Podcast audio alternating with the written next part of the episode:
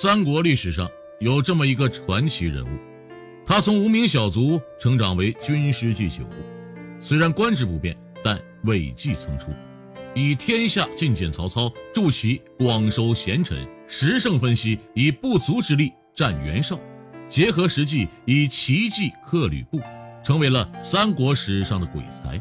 讲到这儿，大家应该会觉得有点耳熟，没错，他就是曹营里的郭嘉。那今天我们就来讲讲这位鬼才的故事，看看为何后世会说郭嘉不死，卧龙不出。郭嘉字奉孝，生于公元前一七零年，正值汉末纷争之际，当时的时局正是三国纷争前短暂的安宁形势，皇室倾颓，内外动荡，争据之战一触即发。小有成就的国家慧眼断人，不愿为袁绍效力。看着不知重用人才的主公，告诉同僚袁绍难成大事。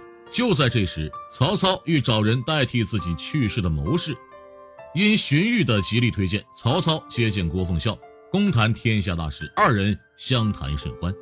曹操表示此人为成大事助力。郭嘉一喜，找到真正的归宿，两人都很满意对方。无名小卒渐渐的有了名气与威望。曹操喜得良将，提拔了郭嘉做军师祭酒，并让他为自己未来的功业出谋划策。至此，郭嘉的谋士之旅真正开始。之后，他也向曹操展示了自己的才能。延二二年，曹操对战袁绍，实力微弱。郭嘉出十胜十败说，陈列曹军十胜，终鼓励曹军大获全胜。郭嘉的地位自此水涨船高。再说另一边。早在建安元年，刘备被封宜城亭侯。在他与袁术对峙之际，吕布偷袭下邳，刘备的军队大受打击，不得已，刘备只能向其求和。之后，刘备被吕布所败，便向曹操示弱。他表面上只是为了保全自身，但其野心不减，示弱只是权宜之计。为此，曹操曾对杀不杀刘备很难抉择。谋士程昱提出杀之以绝后患。曹操问郭嘉怎么看，郭嘉大方分析时局及刘备当时的威望。曹操日后需贤人志士鼎力相助，刘备声望颇好，若在其遇难之际痛下杀手，恐失人心。曹操亦赞同此观点。早在中平年间，有心性通达的边让才得妇人，曹操亦赞叹其人，多次升迁边让。奈何边让恃才傲物，不肯屈服曹操。加之有心之人引导，曹操怒杀边让，却不想引来了手下巨大的叛变。吸取前世之教训，曹操没有杀死刘备，但刘备三兄弟始终齐心，其声望又颇佳。郭嘉始终以此为患，想劝曹操软禁刘备，但曹操未听其言，亲近刘备，想以德服人。奈何事与曹操愿违。金鳞并非池中物，刘备注定不会是屈居人下的命，示弱哭泣都是聪明的伪装，只是为了能保全自身性命。刘备的野心终会让他在未来的某一天给曹操致命一击，在之后的种种历史也证明了刘备未来真的给曹操带来了很大的阻力。若是在最初曹操肯听取郭嘉之言，断刘备羽翼，曹操的未来会更加顺畅一些。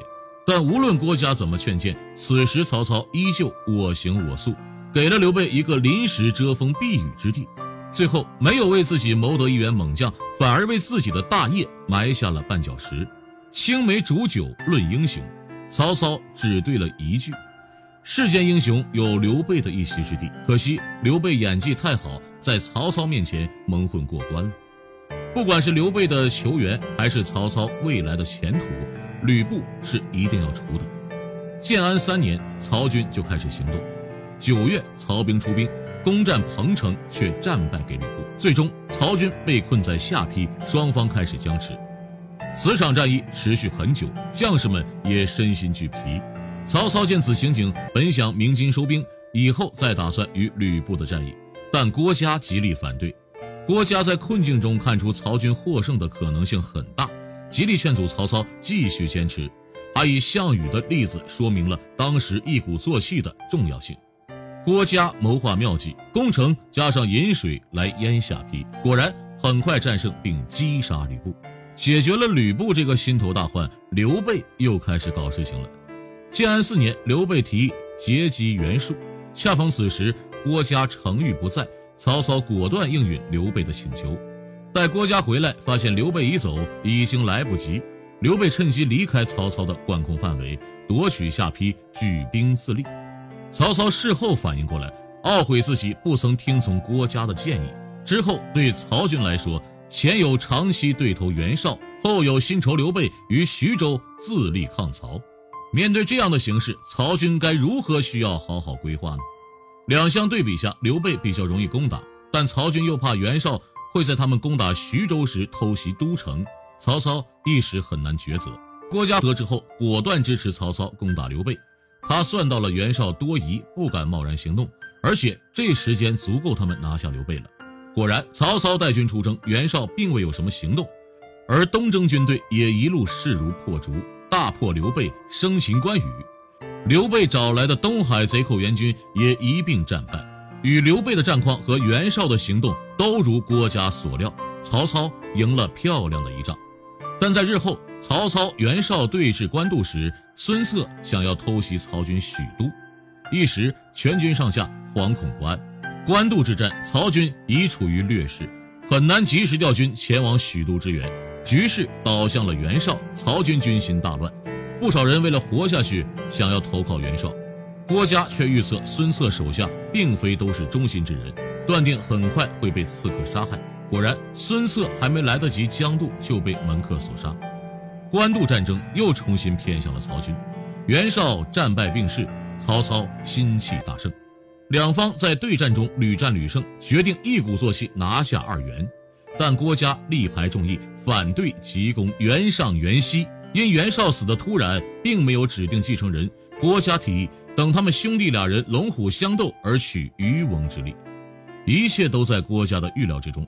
为了权力，兄弟既强，袁尚在冀州的争夺中获胜，袁熙不得已向曹操投降，最终曹军轻易拿下冀州。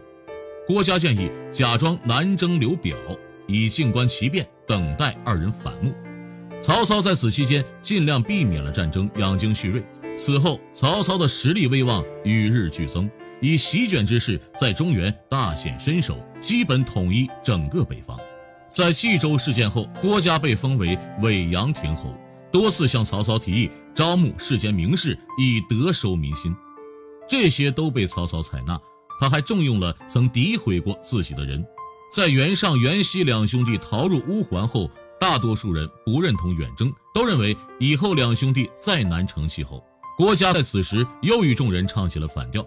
群臣以为袁家两兄弟不会再有援军，而刘备已经经过休养生息，且身边良将颇多，曹刘两方早有嫌隙，所以很有可能刘备在曹军远征期间背后发难。郭嘉则劝曹操放心征战，言说即使许都没人守护，也不足为患。他详细分析时局，刘备固然想要偷袭曹都，但刘表必会阻拦。郭嘉分析了乌桓之战的必要性，袁绍曾有恩于胡人，袁家兄弟前去求援必有回应。况且袁家影响仍存，为了日后南征的顺利进行，阻击袁尚二人很有必要。郭嘉的一番话让人醍醐灌顶，曹操也决定即刻出兵。当军队行至一城，郭嘉不满龟速前行的军队，提议弃辎重，轻装上阵，以攻其不备。这一成就历史上。兵贵神速，骑兵制胜的经典。听从郭嘉的指使，曹军假意撤兵，实则暗派轻兵，出其不意来到乌桓背后，斩杀乌桓将领，俘虏甚众，逼迫袁尚、袁熙逃往辽东。这场战争是郭嘉的成就，亦是他的归宿。乌桓之战中，他的算无遗漏为后世称颂，但也同样不幸殒命此时。恶劣的气候加之赶路的匆忙。郭嘉重病之下，便没能再痊愈。而就在郭嘉殒命之后，诸葛亮为刘备诚心所动。后世也有人说，诸葛亮肯出山，并不是因为刘备的诚心，是因为刘备对头曹操最大的助力郭嘉殒命了。诸葛亮感觉到世间没了威胁，才在第三次答应刘备。郭嘉的死是曹操霸业的不幸，也是刘备、诸葛亮称王的伊始。世人皆称郭嘉为鬼才。从他的平生来看。其实并没有做过太多影响历史的大事。据现在来看，他的名气并不如诸葛亮，但依旧有人说郭嘉不死，卧龙不出。在我看来，诸葛亮还是忌惮郭嘉的，而郭嘉之所以没有太大盛名，恐怕是因为他的短命早亡。郭嘉这一生完全担得起“鬼才”二字，众多计谋大胆而出其不意。即使将死，郭嘉亦能以一计定辽东。在死前也叮嘱曹操不要继续向辽东进军。郭家要曹操将计就计，放任袁熙、袁尚逃往辽东，并断言不久之后公孙瓒必将二人人头送来。就像以前郭家的众多预言一样，他的话再次得以应验。前往辽东的袁家二兄弟想要在辽东发动政变，公孙瓒也惧怕曹操为了这二人而进兵辽东，就主动向曹操献上袁尚、袁熙的人头。如果说三国是一盘乱棋，种种大人物、小人物皆不能看清整个棋局，其间难得有几个清醒人，这些人中就一定有郭嘉。他始终能看清谁能成大业，所以他弃袁绍投曹操。他善于算计人心，从攻打袁绍到攻打吕布，始终算无遗漏。而对待刘备，也一眼识得他并非池中物。曹操的大半成就就来自于这个军师。但令人感到遗憾的是，这位鬼才国家年仅三十八就不幸病故，曹操为他的离开而痛哭，而鬼才国家在此后慢慢被淡忘。也许是后面诸葛亮的功勋太甚，现在我们只能遗憾，提起三国谋士，第一个被想起的是诸葛孔明。